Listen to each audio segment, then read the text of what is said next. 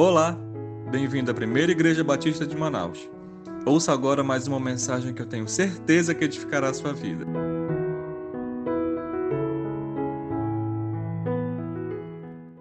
Irmãos, vez por outra eu decido ligar a televisão para observar alguns cultos que são apresentados por este meio. E de fato eu fico assustado com o que vejo e ouço. Um grande autor do nosso tempo escreveu um livro interessante com o título Culto à Joia Perdida. E ele escreveu este livro depois de avaliar cultos em algumas igrejas cristãs que estão totalmente fora do padrão das Escrituras. Pois nestes cultos há muita manipulação, inclusive muita dessa manipulação ah, sendo dessas manipulações sendo usada, usadas músicas que de fato tiram a possibilidade das pessoas de pensar, por causa da natureza de tais músicas. Muitas vezes estas músicas são extremamente repetidas em som extremamente elevado e, pior ainda, e com uma mensagem não cristã, notoriamente não cristã. O livro é muito interessante. Lamentavelmente não foi ainda traduzido para a língua portuguesa, mas é culto à joia perdida. Eu tenho me perguntado o que devemos fazer para que não façamos, com, para que tenhamos a experiência de, de culto que nada vale, o que vai de encontro à palavra de Deus. Meditando a respeito destes assuntos, eu cheguei a, a decidir que há dois textos que eu quero trazer para os irmãos. A primeira coisa que quero dizer é que, de fato, Deus não aceita qualquer culto. Muitas vezes, na simplicidade do nosso coração, ou mesmo ignorância, isto é, não conhecendo algumas coisas, especialmente sobre Deus e Sua palavra, nós imaginamos assim: não, mas é para Deus. Deus aceita qualquer coisa. Por incrível que pareça, às vezes, estes pensamentos ocorrem na mente de pessoas como nós, mas que não têm conhecimento da palavra de Deus. Eu quero afirmar para os irmãos que Deus não aceita qualquer culto. Desde o Velho Testamento é assim. Quando Isaías escreveu a sua profecia, no capítulo 1, a partir da, do verso 11, eu quero ler. O Senhor pergunta: Para que me trazeis tantos sacrifícios? Estou farto dos holocaustos, de carneiros e da gordura de animais de engorda não me agrado do sangue de novilhos, de cordeiros e de bodes. Quando vindes comparecer diante de mim, quem vos pediu para que pisasseis no, nos meus átrios? Não continueis a trazer oferta inútil, para mim é incenso abominável. Luas novas, sábados e convocações de assembleias, não suporto maldade com solenidade. O texto continua, mas a leitura feita é suficiente para mostrar que Deus não aceita qualquer culto. Aqui, a palavra do profeta Isaías é que as pessoas continuavam nos gestos e nos rituais de culto. E no Velho Testamento eles eram exigentes, muito exigentes, por causa do sistema sacrificial vigente, que nada mais era do que apontando para que um dia, a respeito do fato de que um dia Deus enviaria o Cordeiro, Jesus Cristo, para que de uma vez por todas ele, se sacrificando, desse oportunidade aos homens de, crendo em Jesus, crendo no Cordeiro de Deus, terem contato, contato direto com Deus. Então Deus não aceita qualquer culto. Não tenhamos nenhum medo de quando estamos apreciando, e assim mesmo, apreciando, às vezes até para analisar, como eu tenho feito na televisão, acabei de dizer para os irmãos, não tenhamos medo de avaliar e negar o valor destes tipos de culto. Eu imagino que todos nós, em algum tempo, a maioria de nós pelo menos, em algum tempo, nós já participamos pessoalmente de um culto que de fato não tinha as características que a palavra de Deus ensina culto deve ter. E algumas delas são muito fundamentais. O texto do Novo Testamento, por excelência a respeito de culto, é, na verdade, João capítulo 4. João capítulo 4. Eu quero ler apenas dos versos 20 em diante. Eu quero lembrar aos irmãos que esta experiência de Jesus num diálogo com a mulher samaritana, Uma mulher cheia de pecados e dificuldades, mas cujo coração ainda clamava por mudanças na sua vida. E ela tem um encontro muito interessante com Jesus, mas dos versos 20 em diante nós lemos. Ela disse para Jesus: Os nossos pais adoraram neste monte, e vós dizeis que Jerusalém é o lugar onde se deve adorar. Adorar. Então Jesus lhe disse: Mulher, crê em mim a hora vem em que nem neste monte, nem em Jerusalém adorareis o Pai. Vós, samaritanos, adorais o que não conheceis, nós adoramos o que conhecemos, porque a salvação vem dos judeus. Mas virá a hora, e de fato já chegou, em que os verdadeiros adoradores adorarão o Pai no espírito e em verdade, porque esses são esses os adoradores que o Pai procura. Deus é espírito e é necessário que os que o adoram, o adorem no espírito e em verdade. Este assunto culto é, é muito importante.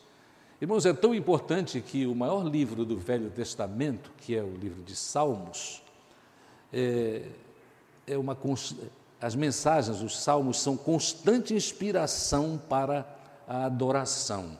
Eu poderia citar para os irmãos muitos dos salmos que inspiram a adoração, mas na maioria deles nós temos isso. Eu quero ler o início de apenas dois para mostrar que é verdade. É constante inspiração para a nossa adoração. O Salmo 33. Regozijai-vos no Senhor aos justos, pois aos retos fica bem louvá-lo. Aqueles que buscam viver segundo a vontade de Deus fazem bem em exaltar em engrandecer o nome de Deus. E para ser fiel ao que eu prometi, mais um salmo, o Salmo 48. Notem o que o Salmo 48 diz: Grande é o Senhor, ele merece ser louvado na cidade do nosso Deus, no seu santo monte. Belo e imponente é o Monte Sião, a alegria de toda a terra, para os lados do norte, a cidade do grande rei. Em suas fortalezas, Deus se mostrou um alto refúgio. Não apenas isso. Quando nós lemos a palavra de Deus e chegamos ao último livro do Novo Testamento, naturalmente me refiro ao livro de Apocalipse. No capítulo 7, nós aprendemos que por toda eternidade nós que aceitamos Jesus a tempo, isto é, durante a nossa vida, louvaremos ao Senhor continuamente. Apocalipse capítulo 7, a partir do verso 9. É a visão dos mártires, a, a visão dos crentes em Jesus, na glória eterna. Depois dessas coisas, viu uma grande multidão que ninguém podia contar, de todas as nações, tribos, povos e línguas, em pé diante do trono e da presença do na presença do Cordeiro todos vestidos com túnicas brancas, símbolo de pureza. A pureza que Deus operou na vida dos que aceitaram Jesus a tempo e tiveram seus pecados perdoados, e segurando palmas nas mãos, e clamavam em alta voz: salvação ao nosso Deus, que está sentado no trono e ao cordeiro. Todos os anjos que estavam em pé ao redor do trono dos anciãos e dos quatro seres viventes prostraram-se diante do trono com o rosto em terra e adoraram a Deus, dizendo: Amém. Louvor, glória, sabedoria, ações de graças, honra, poder e força sejam ao nosso Deus pelos séculos dos séculos. Amém. Então nós notamos isso. A ênfase no Velho Testamento é cultuar o Senhor de maneira adequada. É por isso que nós somos confrontados com o nosso erro. Éramos confrontados no passado e continuamos a ser confrontados. Toda vez que nós pensamos a respeito de culto e adoração, haverá algum confronto na nossa vida, porque provavelmente todos nós sentiremos que não temos louvado ao Senhor como devemos, à luz daquilo que Ele tem feito por nós. Mas em Apocalipse, como acabo de ler, a nossa eternidade será para louvar e engrandecer o nome do Senhor. Cabe bem, neste ponto da mensagem, trazer para os irmãos duas eh, definições. Eu sei que alguns irmãos gostam destas definições de grandes autores do nosso tempo. Ah, o primeiro aqui vou ler é do grande pregador norte-americano, que é muito bíblico nas suas mensagens, graças a Deus, chamado John MacArthur Jr. Ele já está entrado em idade, mas aparentemente cada vez mais sábio. A definição dele de culto é, é a resposta do íntimo do nosso ser que responde exaltando a Deus por tudo o que Ele é, por meio de atitudes, ações, pensamentos e palavras, e tudo baseado na verdade de Deus, como Ele as revelou. O pastor Pink tem a seguinte definição: culto é a atitude e o sentimento de maravilhamento, entusiasmo com Deus, de reverência diante de Deus, que leva a pessoa a expressar a sua gratidão pelo amor crescente de Deus por nós, por tudo o que Deus é e por tudo que nós somos. A ideia é à luz do que ele operou na nossa vida por meio de Jesus Cristo. No texto que li para os irmãos, que é fundamental para o culto no Novo Testamento, conforme eu afirmei, João 4, aquele diálogo de Jesus com a mulher samaritana, nós aprendemos uma coisa importantíssima. É a primeira que quero citar. É que Deus está procurando verdadeiros adoradores. A afirmação do verso 23. Esta afirmação trata de como o culto deve ser prestado a Deus, porque já sugere algumas coisas muito importantes, né? Deus está procurando verdadeiros adoradores. Porque entendemos que Deus tudo criou para a sua glória, o nosso culto precisa ser entendido como ação tanto prioritária quanto constante. Isto quer dizer que o nosso culto não é o culto em um determinado dia, escolhido para estarmos juntos celebrando as bênçãos e as grandezas de Deus. Não é isso. Culto é submetermos diariamente, constantemente, cada pensamento, cada ação, cada decisão para o cumprimento dos interesses de Deus pela nossa vida. É interessante, ora, se Deus busca verdadeiros adoradores, é porque alguns adoradores são falsos. Eu já fiz referência a esta falsidade abandono até das diretrizes da palavra de Deus sobre como devemos exaltar, como devemos cultuar o nosso Deus. Se Deus busca verdadeiros adoradores, é porque alguns adoradores são hipócritas e usam os cultos para outras motivações que não a exaltação de Deus. E vejamos algumas possibilidades no culto: exaltação pessoal. Exaltação pessoal. Para alguns líderes cristãos em nossos dias, a exaltação é, é observada antes de você entrar nos ambientes de culto destes, destes líderes, porque a fotografia deles diante lá do templo onde eles cultuam é enorme. É verdade, do bispo, ou seja lá qual o título que ele prefere hoje em dia, não é? Os irmãos conhecem estas aberrações elas são visíveis na nossa cidade também. E provavelmente aqui alguns irmãos que andam sempre lá pela Ponta Negra sabem a respeito do que estou falando, mas não citarei nomes, seria falta de ética. Irmãos, há possibilidades, a exaltação pessoal. A outra, tentativa de manipulação de mentes para o cumprimento da sua própria vontade. É triste a manipulação de pessoas crédulas que muitas vezes é, porque por causa do que ouvem e das manipulações ocorridas nos cultos, de fato não entregam dízimos e ofertas segundo o seu coração.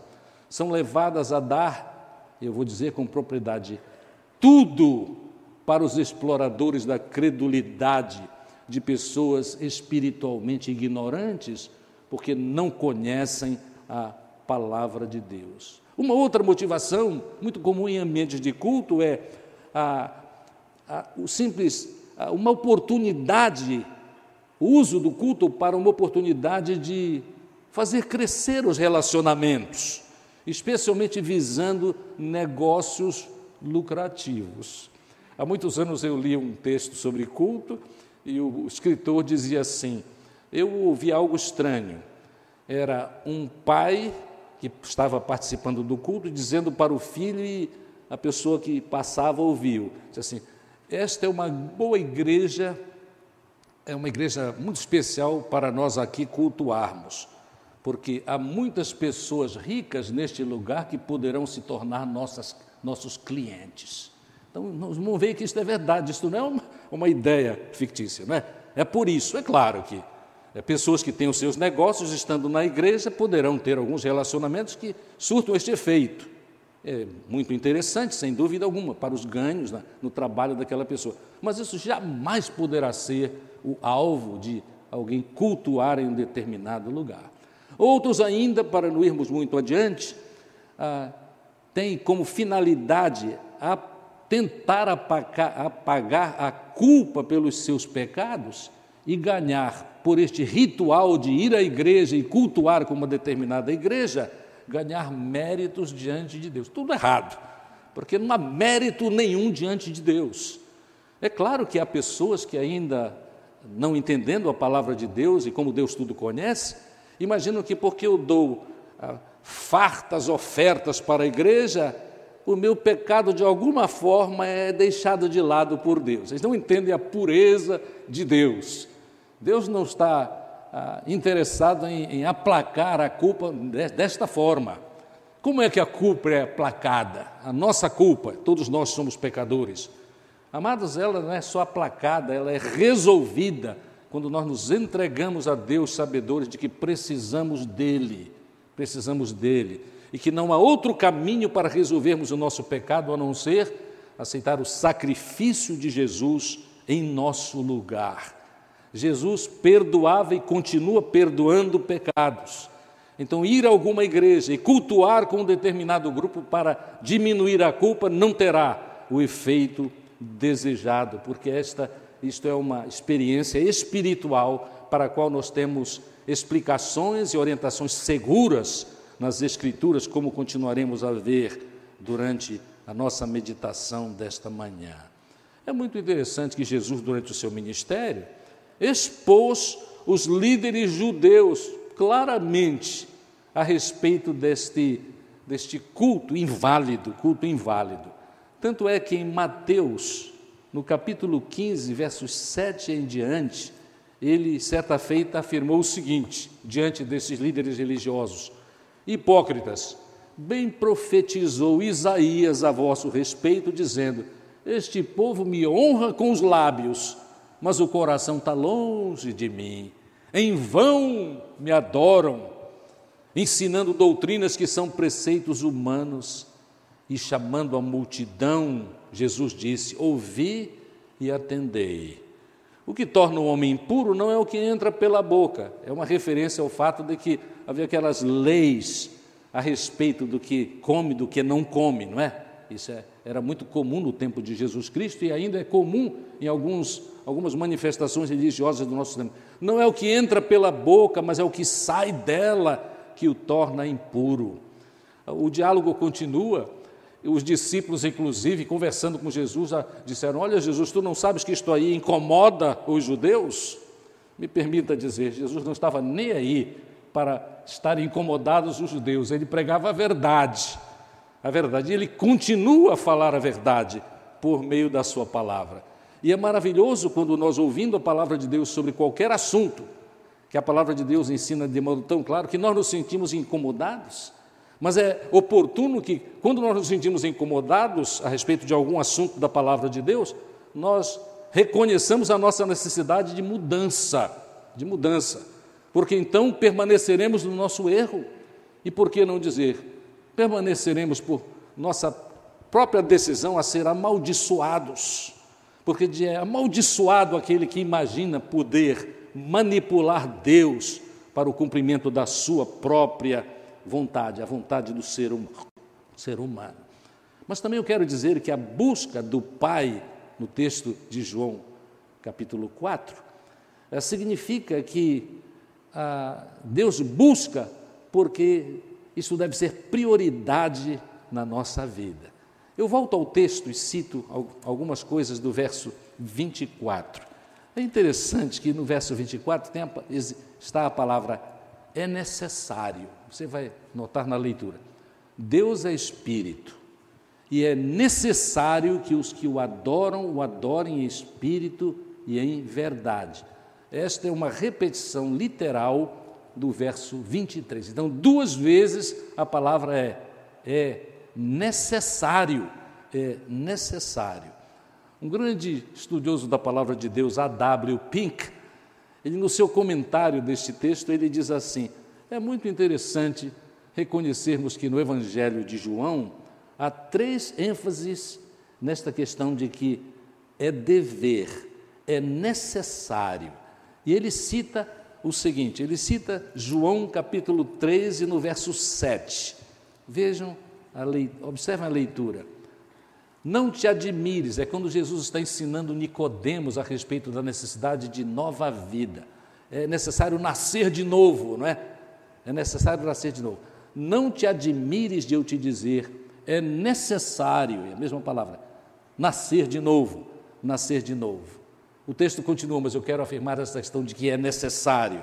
No capítulo 3 também, e no verso 14, está escrito assim: Assim como Moisés levantou a serpente no deserto, também é necessário, novamente, necessário que o filho do homem seja levantado. Há uma expressão a respeito de que Jesus morreria na cruz pelos pecadores.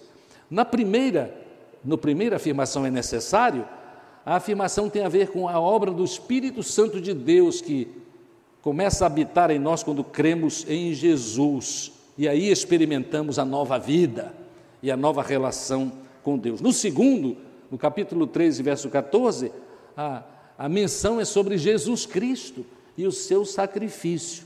Mas no verso 24, que ele inicialmente tem a ver com adorar o Pai, não é? Os irmãos lembram a leitura claramente? Verso 24. Notem, Deus é espírito, espírito, voltaremos a este assunto e é necessário que os que o adoram o adorem no espírito e em verdade. É necessário. A ordem é muito importante destas afirmações que fiz, porque a nossa relação com Deus nasce quando nós aceitamos Jesus e a, e a ação do Espírito é que ele nos incorpora é uma excelente palavra nos incorpora na igreja que muitas vezes está reunida para o louvor do Senhor. Jesus paga pelos nossos pecados, mas a referência sobre é necessário louvarmos ao Senhor, cultuarmos em espírito e em verdade, aponta que é Deus Pai que é o objeto, o único objeto do nosso culto.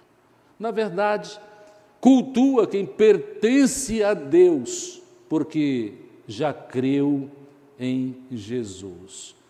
Nenhuma, nenhum desejo de ofender aqueles que, participando de um, um encontro solene como este, de fato ainda não são, aqueles que ainda não são de Jesus Cristo. Mas esta questão de adorar a Deus, louvar o nome do Senhor, cultuar o nome de Deus, é, é uma, uma experiência para os que são de Jesus. Os demais que são sempre bem-vindos, estão assistindo ao culto. Aliás, era muito interessante se nós gravássemos isso e abandonássemos, tirássemos do nosso, da nossa mente a ideia de que eu assisto o culto. Quem é crente não assiste culto nenhum, ele participa do culto. Aliás, devo dizer aqui que esta participação, apesar de estarmos juntos e ser maravilhoso, nós temos sentido falta disso durante o tempo de Covid, o tempo de exceção, como eu tenho chamado. Mas, amados, culto é algo pessoal e algo intransferível. Eu mesmo que sou de Jesus, dependendo do que está na minha mente, do que ocupa a minha mente, posso ser, por minhas próprias circunstâncias, praticamente impedido, eu mesmo posso ser impedido da exaltação que é própria e que é necessária quando eu preciso, me entrego ao culto ao Senhor. É algo intransferível, intransferível. E eu não creio que devemos nos molestar a respeito destas condições, graças a Deus que não devem ser muitas na nossa vida, quando por causa de uma preocupação, uma dificuldade da nossa própria vida, a nossa fraqueza humana faz com que nós estejamos com os irmãos, aí sim, assistindo o culto e não participando. Aliás, para que nós possamos participar, muitas vezes é necessário observarmos que nós chegamos com tantas preocupações e porque não fomos cuidadosos no preparo antecipado, preparo e antecipado, não é? O preparo para o louvor ao Senhor, para a exaltação do Senhor, nós podemos ser impedidos. Não tem sido possível em nossa igreja ajudar os irmãos nesta preparação, no sentido de que, é, naqueles 15, 20 minutos antes dos cultos, nós teníamos neste lugar um determinado nível de silêncio, quando irmãos que chegam com suas preocupações as mais variadas, algumas de cunho espiritual, outras de cunho financeiro, dívidas que estão na sua mente, coisas ou doenças. Então nós chegamos e de fato não estamos com o espírito pronto para a exaltação do Senhor. As nossas preocupações pessoais dominam a nossa mente. Então, seria tão ideal se ainda algum tempo da nossa vida nós possamos voltar àquela prática que tínhamos até algum tempo atrás, de que quando chegam não há ensaio de ninguém, ninguém está dedilhando nervosamente é o piano, o teclado, ou, ou guitarra, seja o que for, porque de fato é, seria interessante ajudar os irmãos no sentido de que ao chegarem podem concentrar no que vão fazer, isto é pessoal, a fim de que quando começarem a cultuar, de fato, os pensamentos, as ideias trazidas, as próprias motivações e, e, e análises pessoais das mensagens toquem a nossa vida e surtam os efeitos que desejamos e que Deus também quer. Lembremos-nos que Ele busca verdadeiros adoradores. O verdadeiro adorador está afinado no interesse de conhecer e fazer a vontade de Deus. A vontade de Deus. Isto é importantíssimo. Aliás, a, o preparo deve anteceder esta questão de a igreja ajudar não tendo ensaios antes do culto. Eu quero dizer para os irmãos que, por uma razão ética, eu conversei com o irmão Ezequias antes, porque nós não temos podido fazer isso por circunstâncias adversas, como os irmãos viram ainda hoje e outros domingos também. Mas, de fato, esse é o nosso desejo. O que eu disse para ele, olha, não é ofensa, mas é porque, se vamos meditar sobre o culto, precisamos pensar a respeito de preparo. Só que o preparo não deve ser apenas aquele que a igreja tenta proporcionar, e às vezes não pode como está acontecendo agora. O preparo deve ser antes. Por exemplo, se de fato eu levo a sério culto, eu não faço prática da minha vida todo sábado ficar em alguma festa até uma hora da madrugada. Porque se você tiver coragem ainda de depois disso acordar e vir ao templo para, entre aspas, louvar ao Senhor, você não terá condição física de louvar ao Senhor. É verdade, irmãos. Porque quando nós estamos cansados e oprimidos, nós não podemos cultuar. Isso é uma, é uma circunstância humana. Não podemos, não podemos. Eu sei que muitas vezes, quando nós somos jovens, nós não pensamos nisso. Graças a Deus que quando a idade, e com a idade também maturidade, nós entendemos, não, amanhã eu vou louvar o Senhor. Eu quero estar física e espiritualmente pronto para isso porque com certeza já temos aprendido que vale a pena exaltar o nome do Senhor. Nesta relação com Deus, nós recebemos de Deus as orientações que precisamos para continuar administrando bem a nossa vida e todas as circunstâncias e, e, e coisas que ocorrem naturalmente na nossa vida.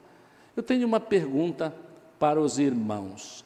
A, a pergunta é: a, você cuida disso na sua vida? Mas já vimos então que Deus busca verdadeiros adoradores e porque há falsos adoradores. Não queremos ser falso, falsos adoradores. Mas há um segundo ensino muito interessante. É que verdadeiros adoradores, ensina o texto de João capítulo 4, verdadeiros adoradores cultuam no espírito e em verdade. Algumas ideias são importantes aqui. Esta revelação é, tem a ver diretamente com a palavra de Deus dizer que Deus é espírito. Deus espírito é a sua natureza. E espírito, Deus espírito é fisicamente invisível. Preste atenção para isto. É fisicamente invisível aos olhos. Não, não são olhos espirituais, olhos físicos humanos, humanos. A razão por que eu estou enfatizando isso é porque eu já estive em cultos onde as músicas cantadas davam a ideia de que nós vemos Deus. Vemos Deus. Os irmãos já cantaram isso. Nós precisamos que nós que lideramos cultos e, e temos os nossos cultos particulares, precisamos evitar música que não tem significado algum da palavra de Deus. Porque alguns dizem assim, não, algum escritor. A verdade é que hoje em dia tem muita gente que nem crente é que está escrevendo música evangélica. E o que podíamos esperar? Ora, exatamente estes erros doutrinários que vão sendo perpetuados, né? Afinal, Deus é espírito, não é? Alguém já viu Deus? Eu quero ler três textos para os irmãos para, de maneira cabal, acabar com esta ideia de que a gente vê Deus, a gente vê Deus fisicamente. João, capítulo 1, João, três textos diretos da palavra. João, capítulo 1 e verso 18. Ninguém jamais, ouviram? Ninguém jamais viu a Deus, o Deus unigênito que está ao lado do Pai foi quem o revelou. Ninguém jamais viu a Deus. 1 Timóteo, capítulo 1 e verso 17. 1 Timóteo, capítulo 1, verso 17. Ora, ao Rei dos séculos, imortal, invisível, ao único Deus sejam honra e glória para todos sempre. Amém. Obviamente que a ênfase é invisível, é espírito, é espírito. E ainda, no mesmo, na mesma carta de Paulo, no capítulo 6, versos 16, a segunda parte, a segunda parte a quem nenhum dos homens viu, nem pode ver, a ele sejam honra e poder eterno. Amém. E olha, há muitos outros textos que ensinam exatamente esta verdade. Então, quando o irmão que for tocado por Deus e tem um talento para escrever poesia, estiver preparando um corinho, Acabe com esse negócio de dizer ver Deus, ver Deus, ver Deus, porque é uma impossibilidade já conhecida, né? A não ser que nós não creiamos na palavra de Deus. E há implicações muito interessantes relacionadas a, este, a esta revelação de que Deus é Espírito. Exatamente porque Deus é Espírito, que Deus não é limitado a um lugar. Lugar. A samaritana, coitada, não sabia disso, né? ela era da ela era samaritana. Os samaritanos há muito num cisma com o povo judeu. Eles foram para um lugar distante, tiveram influências de outras nações, ficaram miscigenados com pessoas que não tinham conhecimento de Deus, mas eles erigiram um templo no Monte Gerizim. E os samaritanos estavam absolutamente certos, como a mulher samaritana disse para Jesus: olha, o lugar de culto é no Monte Gerizim, mas vocês dizem que é em Jerusalém, isto é, no Monte Sião. E Jesus não entrou na polêmica. Isso é um bom ensino para nós, né? Em termos, quando nós queremos levar uma mensagem espiritual para alguém, fujamos de simplesmente intriga religiosa. Não interessa intriga religiosa. Nós responderemos e com sabedoria quando eles perguntarem algo específico, mas não entremos em intrigas religiosas. Jesus não entrou. O que ele disse foi: Deus é espírito, importa que os verdadeiros adoradores o adorem no espírito e em verdade. Isso quer dizer, olha, Deus está em todo lugar, todo lugar. É maravilhoso estarmos num lugar como este, reservado, preparado para juntamente nos aproximarmos de Deus. E o encontro é pessoal. Eu já disse isso, é intransferível. Mas vale a pena estar com outros que têm a mesma intenção, o mesmo desejo de exaltar o nome de Deus. Mas, amados, Deus está em todo lugar. Isto não será usado por nós como justificativa, bem, já que Deus está em todo lugar, eu que gosto de fotografia de natureza, não venho mais à igreja. Eu vou tirar fotografias por aí com a minha esposa e lá eu me ajoelho e, ó oh Deus, graças que tu estás em todo lugar, eu estou aqui cultuando e vou deixar esse negócio de me mover lá para o local de culto da primeira igreja para estar com as Jamais, né? Jamais. Deus está assim em todo lugar, porque Ele é Espírito, não há limite para Deus. Agora, nós que nos relacionamos com Deus, para cultuá-lo, nós somos capazes disso porque nós somos Espírito. Nós somos Espírito. E não é só porque e Deus soprou nas narinas de Adão o sopro da vida, não é, amados? Tem a ver com o fato de que o Espírito Santo de Deus está em nós, está em nós. Nós somos espirituais, especialmente e singularmente quando temos Jesus como Senhor da nossa vida. É por esta ação que eu disse que alguns assistem, os que nos visitam e que não são de Jesus, assistem os cultos, mas não cultuam, porque quem cultua porque o, o culto é no Espírito, é porque Deus é Espírito e nós somos Espírito, e já estamos ligados a Ele por obra do Santo Espírito, porque aceitamos Jesus no tempo adequado, o tempo da nossa vida. Para a mulher samaritana, o que Jesus enfatizou é: olha, mulher, Deus é pai dos samaritanos, mas Deus é pai dos judeus ela precisava amadurecer a respeito disso. E nós amadureceremos muito se reconhecermos que Deus é de fato Pai. Nós somos realmente filhos de Deus, se temos Jesus como nosso único e suficiente Salvador. Há uma afirmação que nós ouvimos toda vez que nós começamos um comentário espiritual com alguém, muitas vezes no desejo, é claro, de levá-los ao conhecimento de Jesus Cristo. Pois bem, em João, no capítulo 1 e no verso, do, do verso 11 em diante, nós temos a seguinte palavra, porque o, o que nós ouvimos comumente é assim, não, eu também sou filho de Deus. Que seja um dia filho de Deus. Mas note o que a palavra de Deus diz. Ele veio, isso é Jesus. Jesus veio, verso 11 do capítulo 1 de João.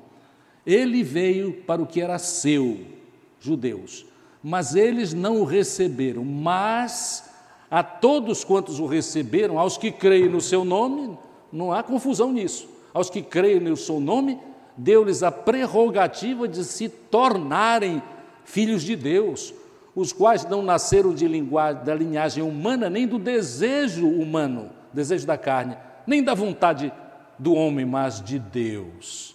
Então, somos filhos de Deus, temos o Espírito de Deus e entramos em comunhão com Ele e podemos, de fato, exaltá-lo, glorificá-lo, cultuá-lo, quando somos do Senhor, do Senhor. A samaritana precisava aprender, e quem sabe alguns de nós precisamos confirmar isto no nosso coração, para sermos também abençoados. No culto, no espírito, devemos entender: este culto é uma experiência espiritual em lugar de ritual, cerimonial, formalidade. E no culto verdadeiro, nós cultivamos esta relação que já foi iniciada. E de maneira crescente, nós experimentamos o poder de Deus, a pureza de vida que Deus nos prepara para isto.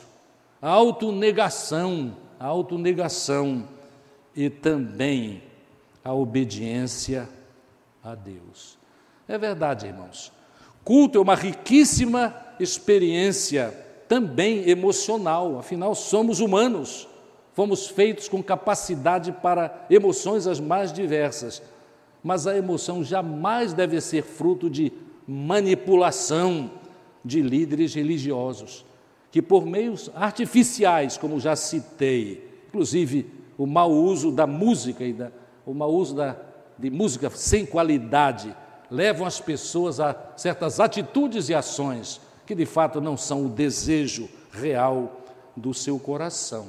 A emoção que nós experimentamos no culto verdadeiro Ocorre porque nós, de fato, não tem como nós não ficarmos extremamente felizes de sabermos como Cristo nos abençoou, nos salvando, mas como Ele nos abençoa cuidando de nós diariamente. Mas o texto ainda diz que nós cultuamos ao Senhor no verdadeiro culto, no espírito e em, e em verdade. Esta expressão em verdade tem a ver com o fato de que Deus já revelou toda a sua vontade na palavra de Deus. A ênfase é toda. Na carta de Judas, a palavra do Senhor foi dada de uma vez por todas para os santos. Amados, ele já revelou na sua palavra, mas supremamente ele revelou a sua vontade por meio do seu filho Jesus Cristo. Então, na sua palavra, mas no seu filho e nosso Senhor Jesus Cristo. O texto sobre esta questão de que ele revelou na palavra e se revelou sumamente na, no seu Filho Jesus Cristo, é o que nos afirma Hebreus no capítulo 1, a partir do verso 1, onde está afirmado o seguinte: no passado, no passado, por meio dos profetas, Deus falou aos pais muitas vezes e de muitas maneiras.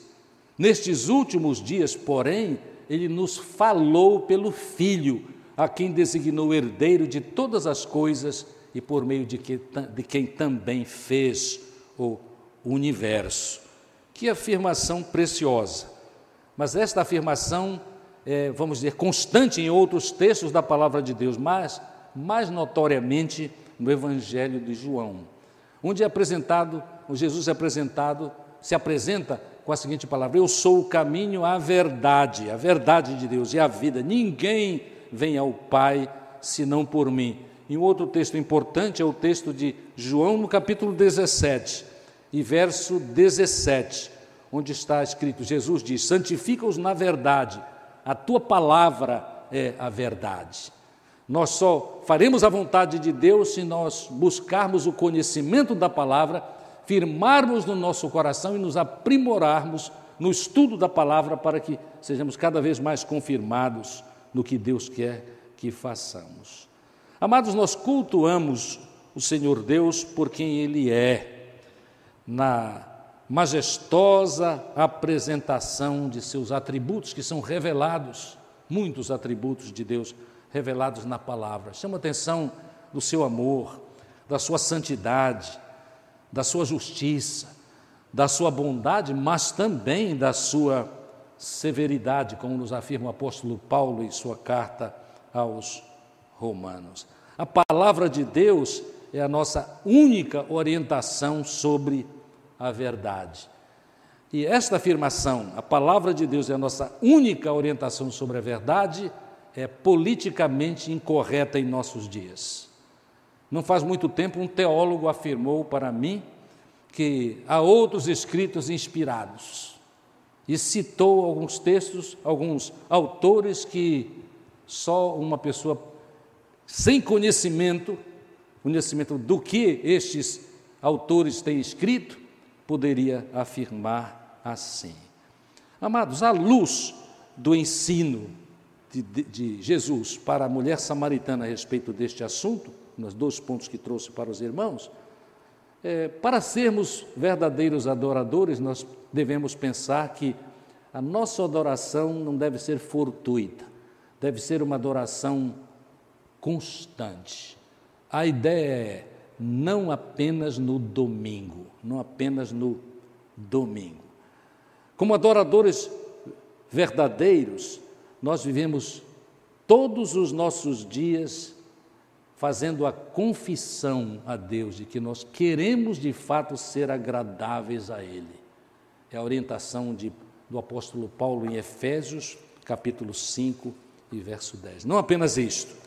Como verdadeiros adoradores, nós devemos estar sempre buscando influenciar e ensinar pessoas que não têm este conhecimento de quem Deus é e como se revela na pessoa de Jesus Cristo e como nós devemos nos aproximar dele nos nossos momentos de culto e louvor. A pergunta que vem quando nós comentamos estas coisas é uma pergunta pessoal que é exigente, é confrontadora, é Eu, pessoalmente, já sou um verdadeiro adorador?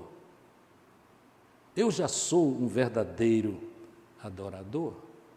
Se ainda não sou, ou se a minha adoração ainda é, eu, à luz da palavra, eu cheguei a me julgar, é insatisfatória, é muito importante nós darmos alguns passos. Apenas cinco passos, vou sugerir para pessoas que estão ainda lutando com esta questão, incertos se a minha adoração é de um verdadeiro adorador. Primeira coisa, viva a realidade de que Jesus é Salvador e Senhor. Duas coisas, Salvador e Senhor. Porque ele salva, mas quando ele salva, ele dirige, dirige. Isto tem a ver com a soberania de Deus. O soberano não pergunta, o soberano dirige, orienta. E o verdadeiro adorador aceita esta orientação. A segunda coisa importante é valorizar e experimentar comunhão com Deus por meio de oração. Um autor que muito aprecio afirmou: não há adoração sem a prática de oração, que é contato com Deus, comunhão com Deus, comunhão espiritual com Deus. Na área de oração, eu digo sem medo de errar, porque eu me incluo também. Todos nós precisamos orar mais do que oramos. Aliás, um autor da atualidade, o um norte-americano pastor John Piper, ele diz uma coisa muito interessante a respeito da, da do, do, fato de que nós somos tão envolvidos com muita coisa no mundo, né? Nunca antes nós ouvimos tanta notícia, porque agora as notícias correm do, do mundo todo para nós, e isto traz ansiedade ao nosso coração. Facebook está aí mesmo para tomar o nosso tempo. Eu já descobri que se num dia que eu pretendo estudar, eu cometer o erro de abrir o, a internet e entrar no Facebook ou no WhatsApp, eu estou perdido. Não há tempo para nada, porque há coisas significativas e algumas totalmente sem valor que nós vamos olhar. olhar. Aliás, eu gostaria muito que os programadores de internet colocassem uma novidade de que é assim, a gente marca é, organizações e pessoas de que nunca mais entrarão no meu computador. Amado, seria uma grande bênção, uma grande bênção. Mas em John Piper dizia assim: o grande valor de Facebook é mostrar que a falta de oração na minha vida não é por falta de tempo. Os irmãos ouviram? A falta de oração na minha vida não é por falta de tempo. Porque uma vez nós abrimos o computador e é Facebook, é WhatsApp, irmãos, o tempo corre. E quando nós vimos, não fizemos o que devíamos fazer, não oramos o quanto devíamos orar. Terceira coisa, para sermos um verdadeiro adorador, precisamos eliminar da vida as práticas, as nossas práticas que são contrárias à vontade de Deus. Esta era uma realidade tão forte na vida do próprio apóstolo Paulo que ele ensinou para o jovem pastor Timóteo, para ajudá-lo no seu ministério, disse assim: exercita-te na piedade. Piedade é uma palavra já quase esquecida, mas significa é, é, a maneira de viver segundo a vontade de Deus. Exercita-te na piedade. O próprio apóstolo Paulo que escreveu assim, que ensinou assim, ele praticava isso na sua vida, na sua vida. Ele fala sobre a sua disciplina, diz assim: "Eu esmurro o meu corpo". A ideia é que ele, eu me disciplino. E todos nós precisamos levar a sério isso se queremos ser verdadeiros adoradores. Nós precisamos ser disciplinados. Aliás, a, a disciplina no, no culto redundará em grandes bênçãos porque nós não seremos disciplinados apenas na vida espiritual. A disciplina espiritual redundará em bênçãos na nossa vida em qualquer sentido. Nos nossos relacionamentos familiares, nós seremos disciplinados, porque nós evitaremos aquilo que é contrário à vontade de Deus. E o tempo exige que eu traga para os irmãos um pequeno texto que poderá ser uma grande bênção para muitos de nós, à luz das tentações e dificuldades que, quem sabe, temos particularmente experimentado. 1 Coríntios, no capítulo 6, versos 18 em diante. Fugir da imoralidade. Qualquer outro pecado que o homem comete é fora do corpo, mas quem pratica imoralidade peca contra o seu corpo. Não sabeis que o vosso corpo é santuário do Espírito Santo que habita em vós, o qual tendes da parte de Deus e que não sois de vós mesmos, pois fostes comprados por preço. Por isso, glorificai a Deus no vosso corpo. Glorificar a Deus no corpo é exigência de Deus para nos mantermos relacionados a Ele.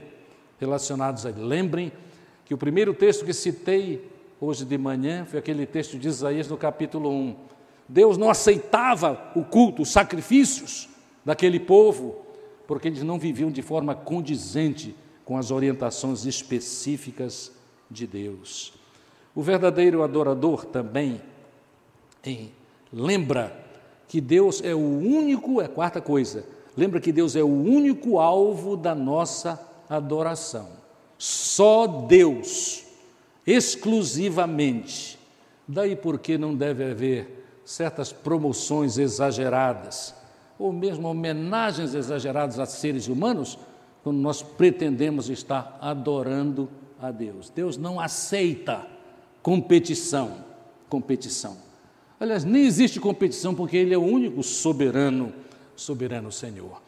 É vergonhoso o fato de que muitas vezes nós, por conta de pressões sociais, que alguns dizem é politicamente correto, nós nos excedemos nas nossas homenagens. Eu não estou com isso condenando alguma homenagem no meio da qual nós agradecemos a Deus pela vida de alguém, mas que há excessos, há. há. Eu já ouvi currículos intermináveis e os currículos pretendiam exaltar o nome de alguém no culto, no ambiente de culto ao Senhor. Irmãos, os nossos currículos, me permitam, não valem nada diante de quem Deus é, o que faz e a bênção que Ele é nas nossas vidas. Aí, por último lugar, o verdadeiro adorador deve se inspirar a adorar e a se alegrar nas obras de Deus na sua criação. Ah, faz pouco tempo, uma das pessoas que nos ajuda com a limpeza da casa semanalmente, ela disse uma coisa muito interessante. Ela é crente no Senhor Jesus. Ela disse, Eu gosto muito de chegar aqui e ouvir as aves cantando as aves cantando. Nós somos uns privilegiados por morarmos aqui em Manaus, onde a natureza é tão próxima de nós. Mas, por bem, ah, nós, verdadeiros adoradores, devemos observar a criação de Deus, porque a observação real das maravilhas de Deus na sua criação nos levarão a adorá-lo, porque não há ninguém como Deus, não há ninguém como Deus. Ele tudo criou e tudo criou para o seu louvor. Eu quero ler dois textos que são muito inspiradores a respeito desta questão de o verdadeiro adorador alegrar-se nas obras, na criação de Deus. O primeiro é no capítulo 19 e verso 1. Os irmãos sabem de cor, creio. Os céus declaram a glória de Deus e o firmamento anuncia a obra de suas mãos. Os céus declaram a glória de Deus e o firmamento anuncia a obra de suas mãos mas talvez o texto mais precioso sobre isto que devemos fazer, nos alegrar nas obras de Deus, é o que nós encontramos no Salmo de Davi, no Salmo 139, versos 13 a 17. Notem esta preciosidade, nos inspirando como verdadeiros adoradores, a nos aproximar de Deus e nos alegrar na sua criação. Pois tu formaste o meu interior. Isso responde a tantos questionamentos, né? e dá tantas orientações, né? Pois tu formaste o meu interior, tu me teceste. Note a personalidade, né? Já existia, né? No ventre da mãe. Tu me teceste no ventre de minha mãe. Eu te louvarei, pois fui formado de modo tão admirável e maravilhoso. As tuas obras são maravilhosas. tenho plena certeza disso. Meus ossos não te estavam ocultos quando em segredo fui formado e tecido com esmero nas profundezas da terra. Teus olhos viram a minha substância, ouçam isso. Teus olhos viram a minha substância ainda sem forma, e no teu livro os dias foram escritos, sim, todos os dias que me foram ordenados, quando nenhum deles ainda havia. Ó oh Deus, como são preciosos para mim os teus pensamentos, como é grande a soma deles. Este texto é maravilhoso. E este texto é fundamento sólido para nós tomarmos a decisão, se somos de Jesus, de não praticarmos aborto, não praticarmos aborto, nem pagarmos por aborto, e nem inspirarmos pessoas a abortar aqueles que estão sendo formados no ventre de uma mulher. A mensagem é outra. Mas eu quero dizer para os irmãos que o verdadeiro adorador se alegra com a criação de Deus e decide: vou sim adorar só o Senhor, que é Espírito, só o Senhor em espírito e segundo a verdade das orientações da Sua palavra. A minha oração sincera, desde que preparava esta mensagem, é de que Deus toque o nosso coração, que nós aceitemos o confronto de Deus a respeito destes assuntos de culto e louvor e que tomemos as devidas, ah, devidas ah, experiências, experimentemos o que é necessário para vivermos o que Deus quer. O culto que não é culto prejudica, perturba e enfraquece a nossa vida. Quem sabe a razão por que tantos de nós temos fraquejado algumas vezes? É exatamente porque deixamos de cultuar como devemos. Que Deus seja conosco, nos abençoe e abençoe aqueles sobre quem temos influência, para que sejamos, na verdade, o que Deus quer verdadeiros adoradores. Amém. Amém. Compartilhe com seus familiares e amigos. Ah, e não esqueça de seguir a gente nas redes sociais, arroba PIB Manaus. Até a próxima!